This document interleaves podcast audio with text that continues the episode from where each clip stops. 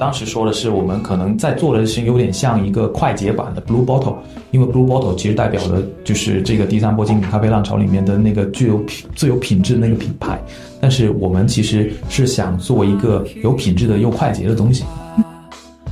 就是说一年大概会增出大概三百亿的这样的一个市场规模出来，三百亿就意味着，对吧？就是一年我没有记错的话，去年瑞幸应该一年是一百多亿啊，那三百多亿就是一年能增出两个瑞幸来。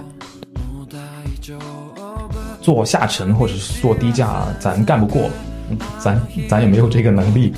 呃，所以我觉得其实我们擅长的东西还是去做一个高品质的东西，呃，用品质去获客。欢迎来到卓见一档商业观察节目，我是主理人张卓。本期我们的关注点放在中国的咖啡行业，咖啡在中国是少见的，仍然在高速增长的赛道。我们怎么判断一个行业在高速发展呢？衡量标准之一就是行业增长的速度是 GDP 增长的两倍。二零二二年，中国咖啡消费量同比增长百分之十四点三。在中国呢，咖啡现在主要有三种模式：第一种是以星巴克为主的咖啡加空间模式；第二种是以瑞幸和库迪为代表的连锁咖啡模式。瑞幸今年已经突破了一万家店，这是一个非常令人震惊的速度。它是全球用最短时间开出一万家店的咖啡品牌。第三种就是精品咖啡模式。今天我们要聊的 Great Coffee 就是精品咖啡模式。Great Coffee 是一家2022年在北京创办的咖啡品牌。产品上，他们只出售单一产地的咖啡，也就是黑咖啡和牛奶咖啡，而非市面上普遍的拼配做法。一杯的价格大约在二十五到三十之间，略高于市面上其他的精品咖啡，但是低于星巴克。他们的用户定位是对咖啡有一定接受度的人群。他们认为，随着中国市场被瑞幸等平价咖啡品牌教育过后，咖啡的用户一定会有一个明显的分层，上瘾人群会逐步变多。Great Coffee 想要面对的就是这群咖啡上瘾者。在商业模型上，Great Coffee 在北京主要围绕核心写字楼和商圈。他们今年有计划会向全国拓展。本期我们邀请了 Great Coffee 的主理人陈子宇和品牌负责人何帆，和我们一起聊一聊，在咖啡这个万亿规模的市场下，精品咖啡如何做品牌。先介绍一下两位嘉宾的背景：Great Coffee 的主理人陈子宇之前是 Enjoy 的联合创始人；Great Coffee 的品牌负责人何帆，之前是我在三十六晖的同事，后来去了新阳。他们两位都拥有非常资深的互联网背景。本期我会和他们重点聊三个话题：第一，Great Coffee 如何打造产品以及明确自己的用户定位；第二，如何跑通商业模型以及面对激烈的行业竞争；第三，他们如何做好品牌这件事。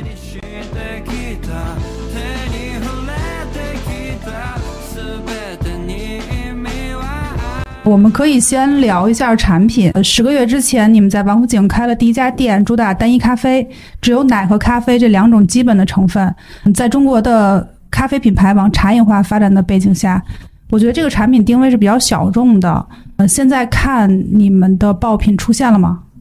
爆品的话，其实对于我们自己来说，我觉得其实是有的。呃呃，我觉得举几个例子例子吧，就是说一个是呃黑胡子美式。那这个可能从去年夏天我们刚刚开始上线的时候，这个是这个产品就一直卖到现在，其实一直都非常受呃用户的喜欢。它其实就是一个浓缩加冰块打发出一个带有气泡口感的这样的一个产品。那呃最近的夏天呢，其实我们也会根据用户的需求，呃去研发一些，我们就给我们的菜单做一些查缺补漏吧。我们今年夏天做了一个叫罗马人美式的产品。它其实是在一个经典框架下面做了一个调整啊，它的灵感其实来自于意大利南部呃喝浓缩的那那不勒斯人啊，他们有个喝法叫做 Espresso Romano，嗯，但是中国人其实不喝浓缩的，那我们就把这个呃产品的灵感呢放到一个美式产品里面来，那其实就是说在黑咖啡里面加入柠檬酸，让这个咖啡的甜带出来。其实框架是一样的，嗯，它的灵感也来自于经典的咖啡，但是我们做了一个你可以说是中式改造的这样的一个东西，把它放在我们的菜单里面。那其实过去的几个星期也卖得非常好。像爆品，你们大概是以什么来评判呢？嗯，我觉得两个维度啊，一个可能呃在呃自己跟跟同类的产品比吧，说比如说它跟黑咖啡比，奶咖跟奶咖比，我夏日的这种带一点气泡口感的这种产品跟就类似的产品比，我我上线了一个新的产品，跟我原来的那个产品或者说跟类似的产品相比，它的销售的这个生命力是不是更强？它的这个产品在单位时间内的复购是不是更强？那另外一个可能就是说，呃，它的销售的持久度怎么样？呃，它的生命力是否可能我推的这个一个月，它可能过了之后，它可能它的销售就会掉很多，还是说它其实是长时间稳定的在我的销售的这个里面去占到一定的一个占比啊？我觉得可能从两个维度来评判了。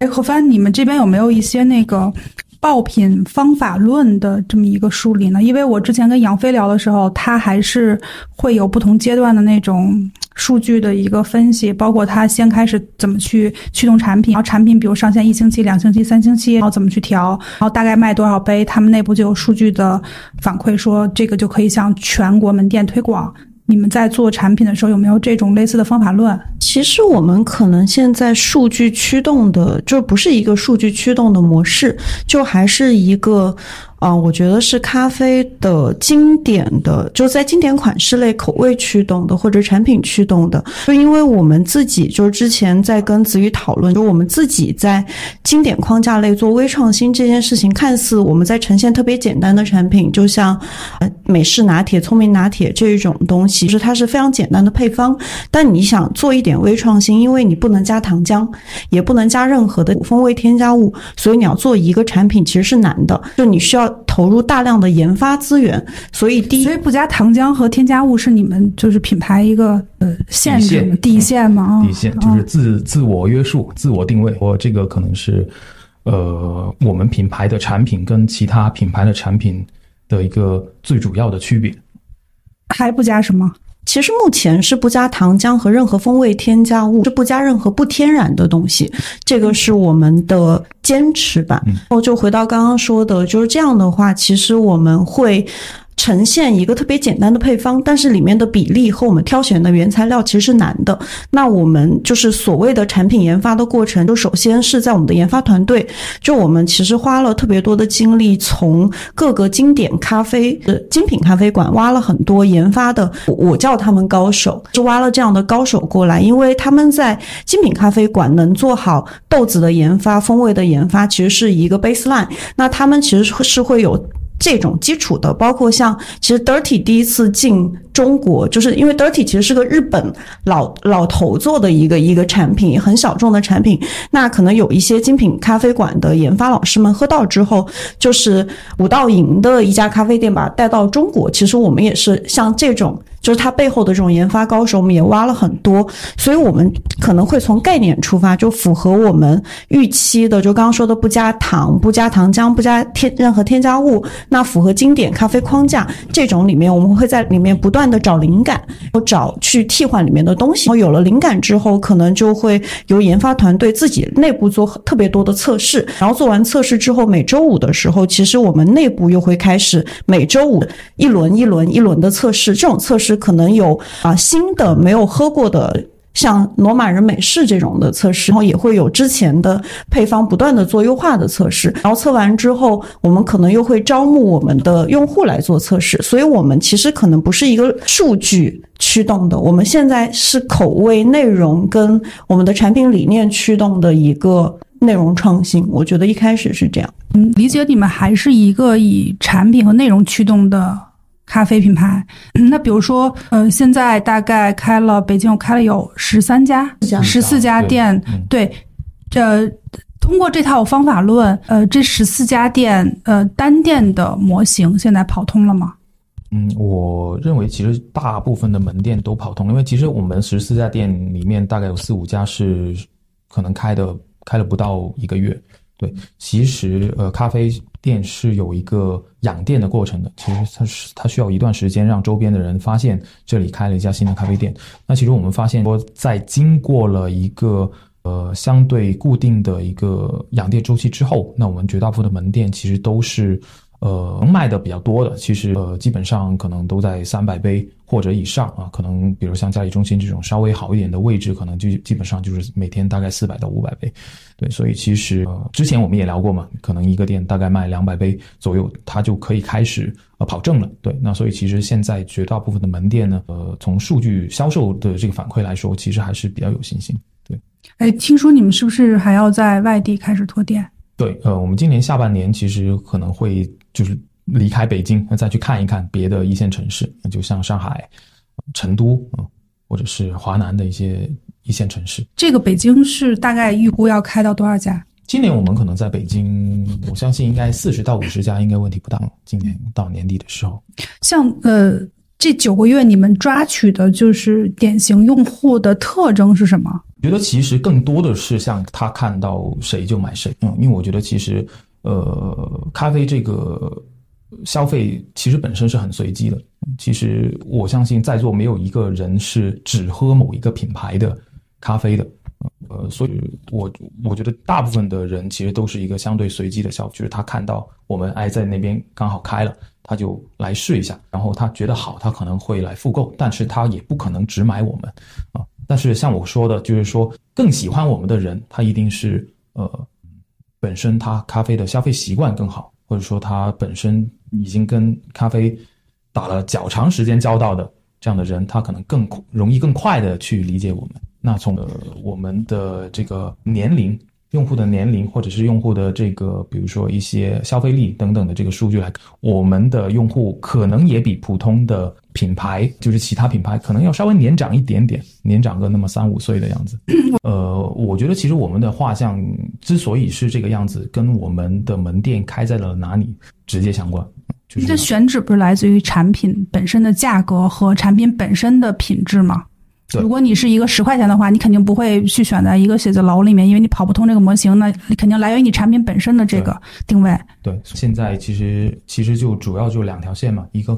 呃在呃这个城市或者核心的商圈辐射能力比较强的这种商场啊，那我们可能会开一些。呃，体验型的门店，这个面积呢可能相对来说大一些。其实大家有比较多的空间去了解咖啡，然后去跟我们咖啡师稍微做一些交流。呃，那另外一种呢，肯定就是写字楼门店。写字楼门店可能相对来说比较紧凑了。然后写字楼其实基本上也是从这种呃超甲或者是五 A 这种比较好的写字楼开始开的。那这个能在这个写字楼办公的人，他本身可能。像刚才说的，就是他的可能支付能力可能也比较高，受受教育水平也可能也相对高一些。哦，他喝咖啡的习惯可能也相对好一些。呃，说两个补充一下，刚刚子宇说我们的用户画像，就两个可能主观的故事这样子。就是其实第一个是我们在刚刚还是在说，我们其实，在写字楼里面做的是哪些人的生意，或者最喜欢我们的人是哪一些。然后我们在亚金开业的时候，就亚亚亚洲金融大厦里面开了一家，然后我就一直会看。等一下，亚洲金融大厦很多人不不了解北京，它在哪儿呢？呃，在。奥运村，呃，在小红书上是算是一个网红的办公楼它是一个体量非常大的一个办公楼，然后里面有腾讯、有亚投行，呃，在里面办。对，然后那个楼其实较为封闭，就是你我们不是里面的员工，我们进不去。然后我们在 B 一楼开了一家，然后我就一直会刷到点评，因为我们也不投放。然后完了之后，有一天我看到有一个用户的点评是说，他说今天我们楼下开了一家新咖啡。馆，我听我同事说，他说为什么这个咖啡店的味道特有点酸？他就说我就立刻冲下去，他说一下去果然是一家卖单一产地的咖啡馆，所以他会听他同事讲说，哎，为什么咖啡会有一点酸，或者是就是有一点酵感，就是酒香，然后他就会很激动，他就觉得说终于开了一家。这样的咖啡店在楼下是新鲜的豆子，是酸的口感，就是一个美式的用户。那这这种其实是一个主观上非常非常符合我们的喜欢我们的用户调性的这样一个画像。然后另外一个就是，其实是我们冷萃季的时候，因为冷萃季的时候我们跟老鼠做了一个联名合作，然后去推看到了对推了一些冷萃产品，然后其中做了一个微创新叫咸奶萃，因为啊像。冷萃产品其实很少拿出来做奶咖，因为它本身是味道较为清淡和稀薄。然后我们自己做了一个，就是用燕麦奶做了一个小创新，做了一个咸奶。然后在这个产品之前，其实我们的大学生渗透率没有这么高。我我自己的主观感受是，没有这么多大学生会喝我们的东西，因为我们的东西其实还是较为本格是。要不就是美式，要不就是拿铁。然后有了这个产品之后，我们就发现我们中关村的外卖就非常非常，就是新中关那家店生意就非常非常好，每天都有很多人点咸奶脆这个产品。然后我们就发现，以前在我们菜单可能加入这一些微创新的产品之前，因为我们的用户。其实年龄可能会较为像刚刚说的，可能长个三五，就是像我这样的用户和子宇这样的用户比较多。但我们其实分享习惯很差。你们是多大呀？三十以上的用户，其实我们是不发小红书的。然后后来就是上了这款产品之后，我们大学生的用户变多了，因为我们看到外卖都送到清华、北大、人大这样的学校里面去。就与此同时，就会发现小红书的自来水变多了，是有一些产品也在带着我们。再做一些年轻化，对，那这个里面不就又涉及到另外一个问题？像你们选址的这个呃条件，它的点位肯定是有限的。就比如说像嘉里中心那个点位，一定是黄金之地啊。这个你们是用什么方式解决这个线下门店的拓店呢？我我觉得好的点位它一定是有限的，所以其实这个也是我们想要再做快一点的。原因，呃，一个最重要的原因，但是我是觉得抢点位是吗？但是我觉得其实点位它虽然是有限的，但其实也没有那么稀缺。那就是像，比如像星巴克，它能在上海一个城市开出一千家来啊，就证明说，其实你要找到好的点位，其实它的供给数量是多的。那只是说它有可能就要么就是一个一个别的业态现在在那个地方做啊，要么就是说可能已经有一些友商在那儿做了啊。呃，这个其实是对我们来说确实是一个挑战，但是我觉得其实呃，好的点位或者是我们的目标人群所在的地方，其实并没有那么少。那比如说，当我们我们会有计划下探到呃，比如新一线城市或者二线城市吗？呃，我觉得我们目目前先扫射范围，我觉得可能还是我们当然会做一些新一线城市的调研啊，但就是说再进一步下沉，我们现在还没有开始做这个计划。那因为我觉得，其实我们做这个这个品类嘛，或者说我们做这个定位，它一定是从核心圈层开始做的。嗯，对，所以其实我们也没有特别着急说马上就要做下沉或者是非常快的规模化这个事情。但你们杀这个定位市场，我觉得是全中国咖啡行业最卷的市场。比如说北京、上海，可能有深圳，这里面卷的程度是基本上所有的国际、国内的一线咖啡品牌都会在里面。去竞争，那你们的核心的优势是什么？嗯，其实我们会发现，其实卷这个事情就未必是完全是坏事。嗯，其实其实我们从数据上来看的话，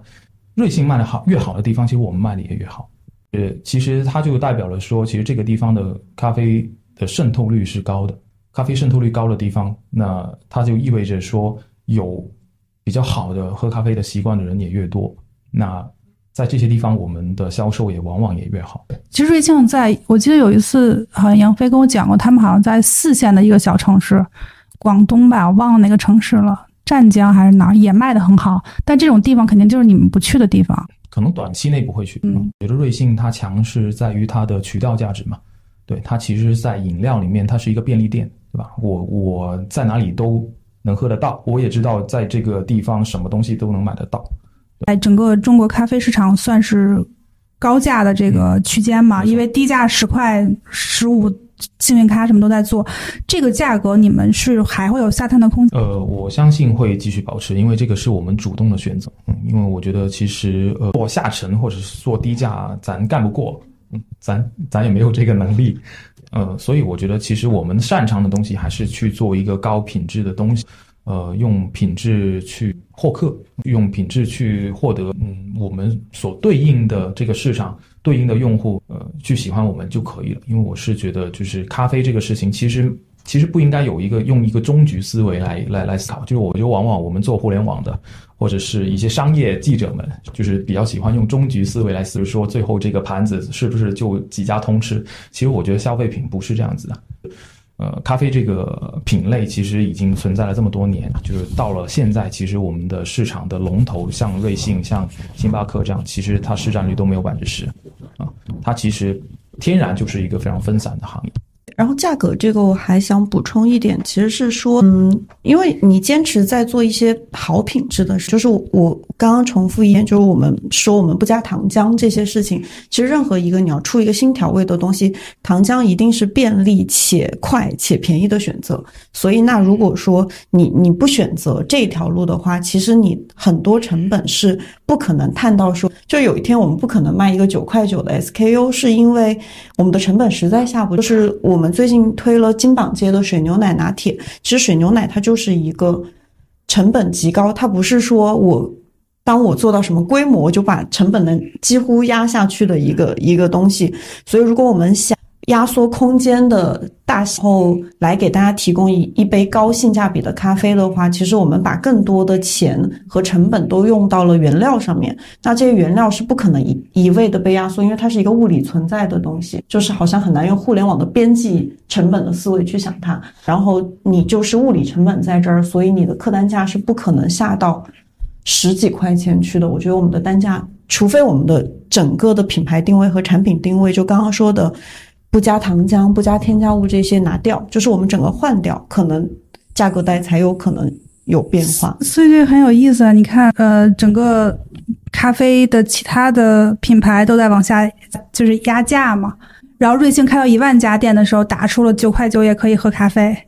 对，然后你们的价格现在压不下来，所以我其实想问的问题就是，消费行业的确。你通过价格战是干不掉竞争对手的。每一个价格带都有它自己的用户，但是价格会直接影响你的规模。嗯，这但是我觉得你们两个好像非常自信，说也许这个价格依旧是一个呃有规模的一个品牌。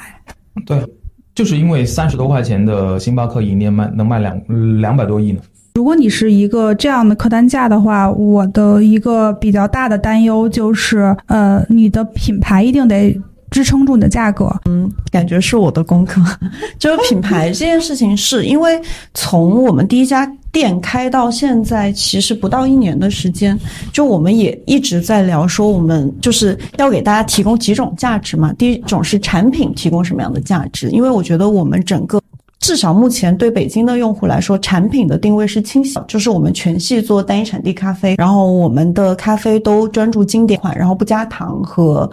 不加任何人工的东西，这个其实是我们传递给就更好的原料、更好喝的口味。哦，这个其实是我们想给消费者在这一年传递的产品价值。然后品牌价值的话，其实我们也一直在讨论说，那提供给用户的情感价值和品牌价值到底是什么？所以我自己会觉得说，如果单一产地是我们的一个。基因的话，那其实通过这个产地，不光传递好的原料，就刚刚说产品价值这一趴，那基于这个产地，它到底它这个产地的风土是什么？这个产地的有什么样的人情？就风土人情，可能是我们在品牌层面、文化层面一直会去找的东西。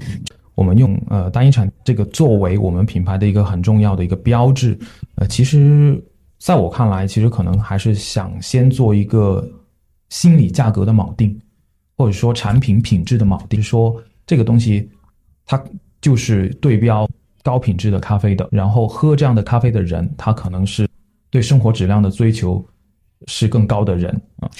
我觉得品牌这一块，可能今年和明年，包括我觉得长此以往会做的事情，就是像刚刚说的，基于产地去跟消费者沟通，然后是回到我们是一个中国的咖啡品牌，所以我们品牌可能在云南的表达上，就是年复一年会去做深耕南，然后做云南的表达。可能今年十月份的时候，因为。今年第一季度的时候，我们其实上了第一个产地季，就埃塞季，然后我们会把埃塞的所有东西再通过一个营销活动跟大家去沟通，包括讲一下什么叫单一产地。然后埃塞其实是一个，因为它是咖啡的基因库嘛，那我们会讲说，用一张报纸去跟大家讲说，那耶加雪菲其实是个产地，那果丁丁其实是个处理站，那花魁其实是豆商起的名字，桂夏是豆种的名字，其实他们都是单一产地的一些。一些代表，那这种其实是我们用一些比较简单的方式去跟大家沟通。那云南可能会做得更深入一点，云南就会每年的三季度的话，我们会持续去讲云南的故事。我觉得价值取向上是类似，就是说我们总体来说还是希望说做一些经得起时间考验的产品，所以其实我们的产品其实并不会那么跟随这个市场的呃当下的一个某一个很具体的流行趋势是去走，但是我们会跟着大的趋势去走。就比如说大家其实总体来说喝饮料就希望说要无糖，对吧？要无添加，要更健康的原料。其实我们都是跟着这些可能它是一个。比较宏观的大趋势去走，而不是说，哎，我我我这个月，今年二零二三年七月份流行什么，我就去做这个月最流行的东西。那这个东西它有可能到了八月份，它可能会变。其实星巴克早年它也是。在这个类似就是成分品牌的这个路，就是他刚开始，呃，开店的时候，但是后来他们有一个很聪明的做法，就是他们在整个店面的服务交付里面，包括一些店面的装修里面，是在走这个全球一体化的成分品牌，但是他们本身卖的最好的还是拿铁，就是还是饮料化的东西，所以他们只是把。成分品牌，呃，说的比较直接点，当成一种营销手段。觉得两件事情不冲突，可能是就刚刚说成分，就如果还是翻译成我们关注单一产地的豆子，我们不加糖和我们不加添加物，如果这个是成分的话，其实它是我一个人内核的东西，它其实是我自己，就是这个品牌的价值观和世界观。那我就是我做我就行了，就是我我 inside 的东西，其实在我的脑子里面嘛，就是如果它是我的世界观和价值观，那我。我还是会打扮，我还是会穿衣服。就是你刚刚说联名的东西，就像一个女生开始打扮自己。那我不介意说你是不是因为我会化妆，或者你因为我漂亮喜欢我。但是你喜欢我的时候，发现我脑子里面有东西，你可能会爱我。这就是品牌说的，你认知我、认购我、认同。但是我是觉得这个东西其实是跟呃中国呃人对咖啡的理解慢慢变得更深，其实是离就是时间往前倒。五六年，其实你压根就不相信中国人能做出什么咖啡品牌来，但我们现在有这么多的中国咖啡的品，对吧？其实还是说我们已经喝咖啡好多年了啊，我们已经喝咖啡小二十，就是在二十年之间，我们也不断的在进步呢。我们其实已经累积了相当多的东西了，那我们已经可以有能力去做一些自我的表达，或者是一些自我的创新。前也讲说，你们可能对标的是那个 Blue，嗯。呃，现在还这么？我觉得不能这么说吧，就是我觉得这个可能就是，比如对标 Blue Bottle 这个东西，可能只是一个，呃，让大家更容易理解我们在做什么样的事情。其实对标，我当时说的是，我们可能在做的事情有点像一个快捷版的 Blue Bottle，因为 Blue Bottle 其实代表的就是这个第三波精品咖啡浪潮里面的那个具有品最有品质的那个品牌。但是我们其实是想做一个有品质的又快捷的东西。嗯，对吧？就是呃，只是这么说而已。但我是觉得，其实从完全从品牌的角度来看的话，我其实是很讨厌“对标”这个词的，因为我觉得品牌一定是人无我有才是品牌，人有我也有，那我我就没有必要要去做这个事。嗯，希望用户对你们的品牌的记忆点是什么？就希望用户记住我们，它就是一个。提供咖啡相对来说比较专业价值的品牌，就是咖啡饮品价值是里面就是说做了比较专业的一个品牌，这个就是我想要的。嗯，因为我觉得市面上其实大家品牌各自的定位都不太一样啊，有专门做第三空间的，做第三空间的里面也有商务空间的，也有休闲空间的。然后其实也有一些，比如说它是它的品牌价值可能是做早餐比较厉害吧，就是可能有一些品牌它就是像刚才不是像瑞幸，它可能是渠道渠道比较厉害。对，瑞幸就是咖啡里的便利店。呃，便利店它就它的特点就是琳琅满目，什么都有，是吧？当然，便利店里面也有一些在便利店这个层面上的爆款，但是大家呃，便利店可能只是满足了一个某一个层次的需求，它一定会有更更高的，就是大家可能比如说在追求一个产品，可能它品质更好，或者是我我想要换换一换口味的时候，或者是比如说 OK，我三五个朋友，呃，吃完饭我路过刚好，我就临时起意买。呃，这种这种时候，它一定这个我们在这种线下消费的时候，它它它是非常多维度的，就是它一定会有很多不一样的消费的场景在等着他们。对，那我们就是希望说能提供就去做那个能提供一个好的产品价值的那个品牌，因为我觉得其实这个只有这个东西，它呃它可能还比较长久吧。嗯，你们的竞争对手到底是谁呢？在中国这个市场，对手就是你开的每一家店附近的咖啡店。哦，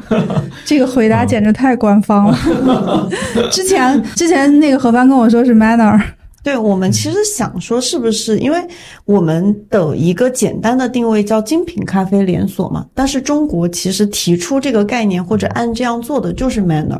但是其实我们那个是差不多半年前咱们讨论的，但现在我们又觉得我们和 Manner 大胆的说一下不太一样，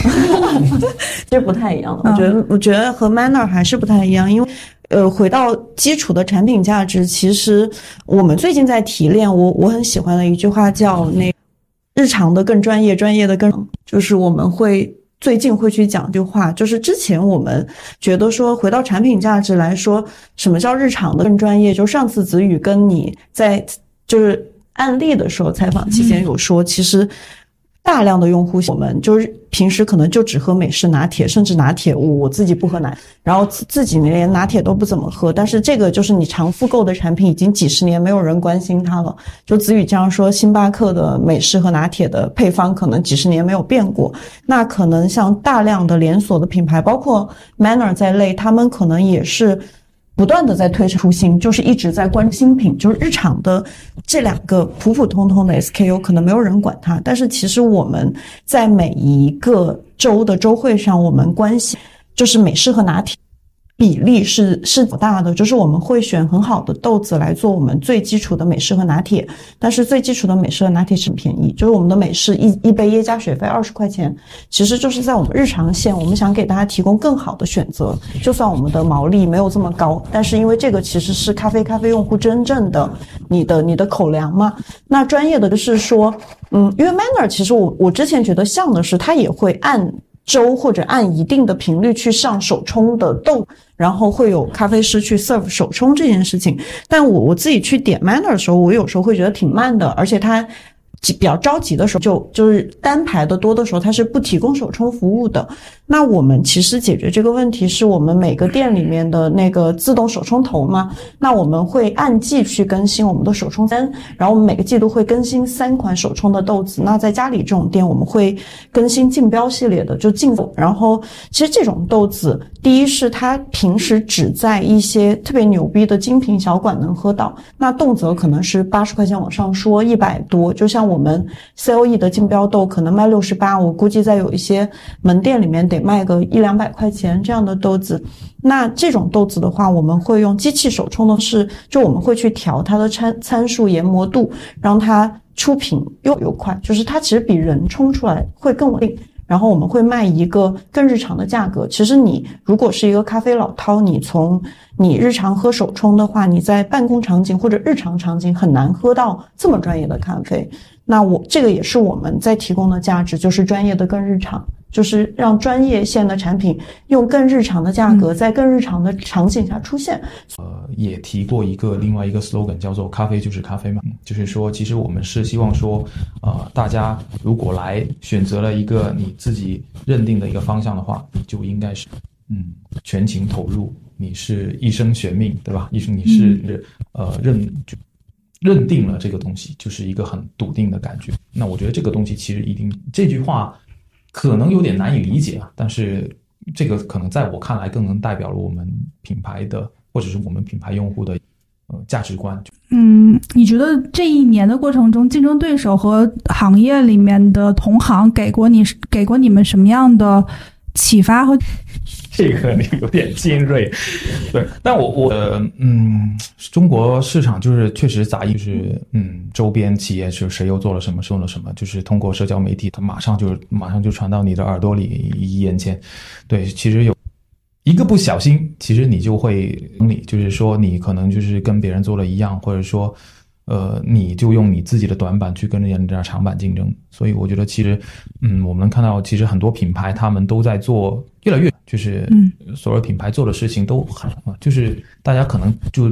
比较追求那个当下的转化，就是说，呃，什么样的东西比较火，什么样的东西我们容易在社交媒体上联联名吗？这种东西其实也明嘛，就是说，其实比如说我能看到，其实，在研发上趋势，嗯，或者说，呃，对，就是可能在甚至是一些设计语言。它都它都会越来越，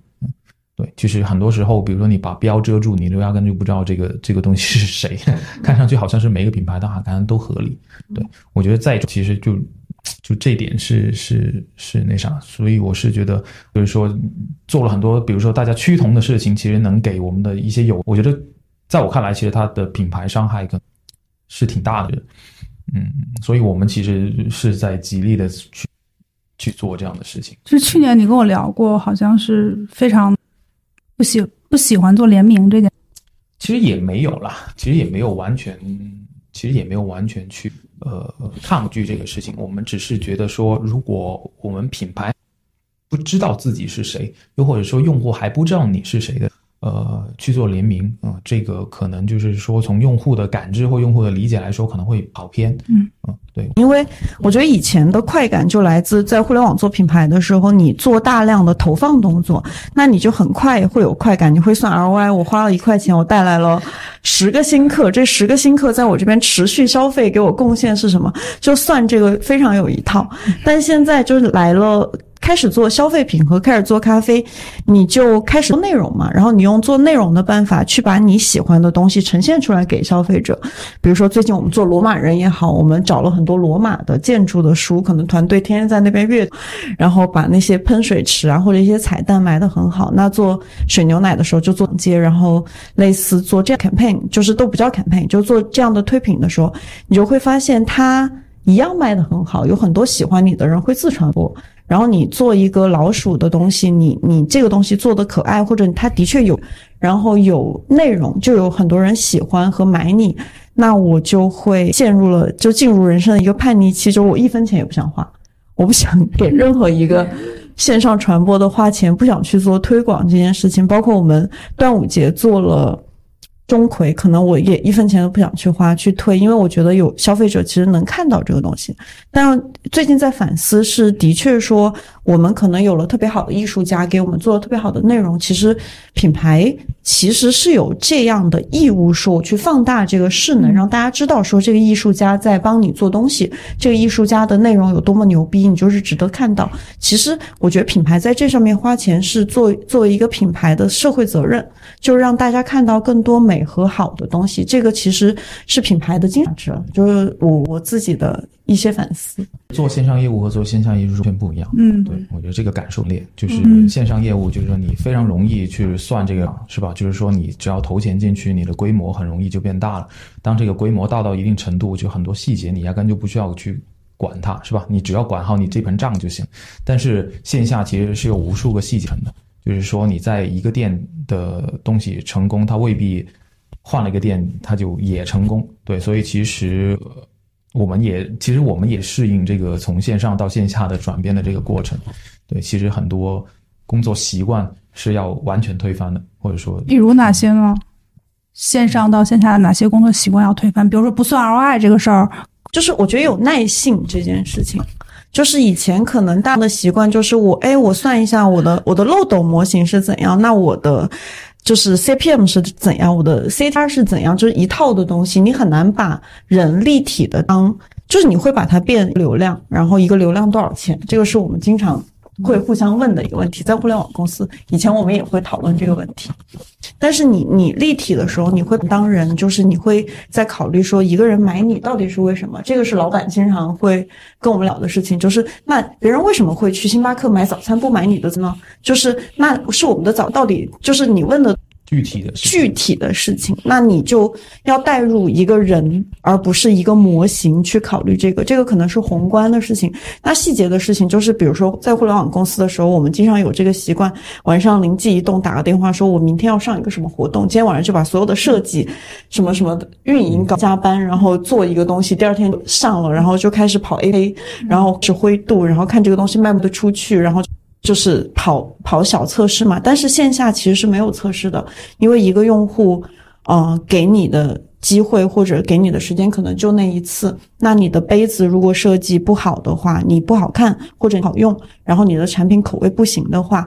他不会再给你第二回了。就是所有的东西都不可能仓促的说我要去测一个东西，而是所有的东西你你。落地，就是它真实的会对人的生活上了就是上了，没有上了就上了没有没有敏捷开发这个东西。哎，但你们核心高管应该都是互联网团队出身的，嗯，那互联网哪些经验可以落到这种消费的实体？